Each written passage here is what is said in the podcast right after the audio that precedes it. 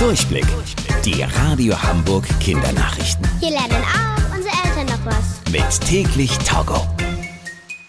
Ich bin Stefan. Hi. Unterricht soll es für euch bald im Freien geben, also auf dem Schulhof oder in Parks. Das fordern zumindest mehrere PolitikerInnen in Deutschland. Denn im Freien ist es viel unwahrscheinlicher, sich mit Corona anzustecken und man kann leichter Abstand zueinander halten. Und so könnte man verhindern, dass eure Schulen wieder schließen müssen, wenn die Corona-Zahlen zu hoch sind. Das Ganze ist aber erstmal nur ein Vorschlag.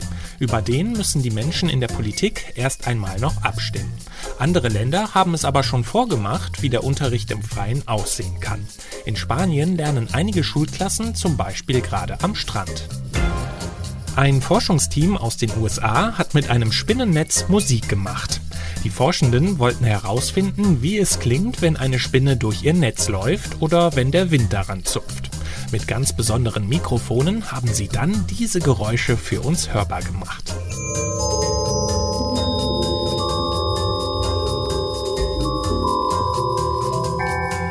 Forschenden wollen jetzt herausfinden, was passiert, wenn sie die Spinnennetzmusik einer Spinne vorspielen.